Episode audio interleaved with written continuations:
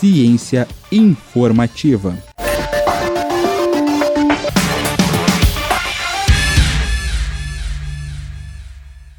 Um estudo ecotoxicológico, divulgado no início desse ano, revelou um resultado alarmante. Populações de ribeirinhos que vivem próximas às usinas hidrelétricas na Amazônia estão expostos à contaminação por mercúrio. Esse metal é perigoso à saúde humana, podendo ocasionar vários sintomas, como tremores, confusão mental, alterações no sistema imune, entre outros mas a sua contaminação costuma ser silenciosa, pois pode demorar anos até que os sintomas comecem a aparecer. E segundo a pesquisa, essa contaminação é consequência da construção da usina hidrelétrica de Tucuruí, aliado ao fato de que o solo da Amazônia é naturalmente rico em mercúrio. Leia o texto dessa semana para entender melhor essa relação e quais as consequências dessa contaminação. Acesse cienciainformativa.com.br. Eu sou Maria Letícia para o blog Ciência Informativa.